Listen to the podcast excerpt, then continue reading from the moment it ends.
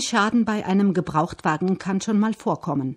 Tritt er innerhalb eines Jahres nach dem Kauf bei einem professionellen Händler auf, gilt die gesetzliche Gewährleistung oder Garantie, wie viele sie nennen. Diese sieht vor, dass der Verkäufer für die Reparatur bestimmter Schadensfälle aufkommen muss. Welche Schäden das sind, fasst Julia Rufinaccia vom Europäischen Verbraucherzentrum mit einer Faustregel zusammen.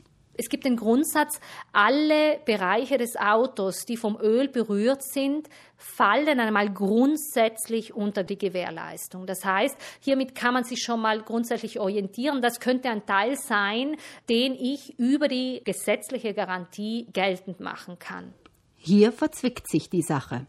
Laut Gewährleistungsrichtlinie hat der Verkäufer das Recht, das Fahrzeug zu begutachten, ist aber oft hunderte Kilometer weit weg und das Auto womöglich gar nicht fahrtüchtig. Viel näherliegend ist es, das Auto hier in die Werkstatt zu bringen. Das sollten Autobesitzer in so einer Situation auch tun, die Werkstatt aber vorerst lediglich damit beauftragen, den Schaden zu begutachten, nicht ihn auch gleich zu reparieren. Was sicherlich als erstes zu tun ist, den Verkäufer davon in Kenntnis setzen. Schriftlich, das ist wichtig. Man kann natürlich auch telefonieren, aber man sollte das unbedingt verschriftlichen, auch aufgrund der Zeitangabe, wann was gemeldet wurde. Und als zweites eben sehr vorsichtig sein mit Reparaturaufträgen, die man eben vorschnell an den eigenen Mechaniker, an die Werkstatt vergibt.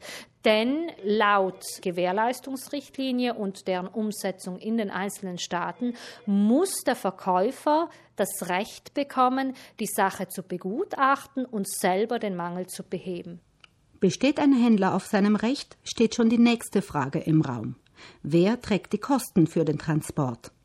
Was das angeht, erklärt Julia Rufinaccia, kommt es darauf an. Zum Beispiel, wenn ich das Auto auf einer Online-Seite gesehen habe, die direkt auf italienische Kundschaft ausgerichtet ist, die also in italienischer Sprache gestaltet wird, obgleich der Verkäufer seinen Sitz in Deutschland hat, so kann ich zum Beispiel davon ausgehen, dass mir gegebenenfalls die Kosten für den Transport des Wagens rückerstattet werden. Die Erfolgsaussichten sind in solchen Fällen allerdings in der Regel eher bescheiden, mal ganz abgesehen vom Aufwand. Sinnvoller ist ein Kompromiss, der machbar ist, und darauf läuft es auch meistens hinaus.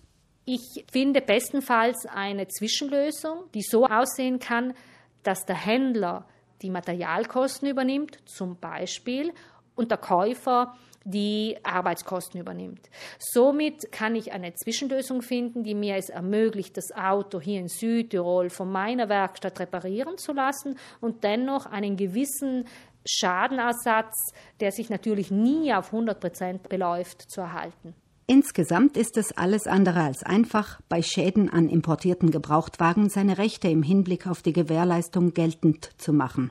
Der Bereich der Gewährleistung im Autosektor ist sicherlich ein Bereich, der keine hohe Erfolgsquote zeigt. Das heißt, in dem Moment, wo ein Verbraucher sich mit solch einem Fall an uns wendet, müssen wir ihn bereits von vornherein damit konfrontieren, dass der Lösungsansatz einmal sicherlich nicht ein hundertprozentig positiver sein wird. Also es gibt sehr wenige Fälle, in denen es uns gelingt, die gesamten Reparaturkosten erstattet zu bekommen. Auch eine Kompromisslösung ist nur dann erreichbar, wenn wir wirklich die volle Zusammenarbeit der Gegenseite haben.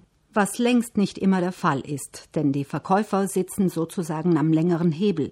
Ihnen ist natürlich klar, dass kaum jemand den Aufwand auf sich nehmen möchte, sein Auto ins Ausland zu verfrachten, wenn nach dem Kauf ein Schaden auftritt. Und auf der anderen Seite, weil auch die beweisrechtliche Komponente im Autosektor sehr, sehr schwierig ist. Das heißt, auch zu beweisen, dass es sich tatsächlich um einen Gewährleistungsmangel handelt, ist schon oft sehr schwer machbar und sicherlich nicht ohne Mitarbeit auch der hiesigen Werkstätten.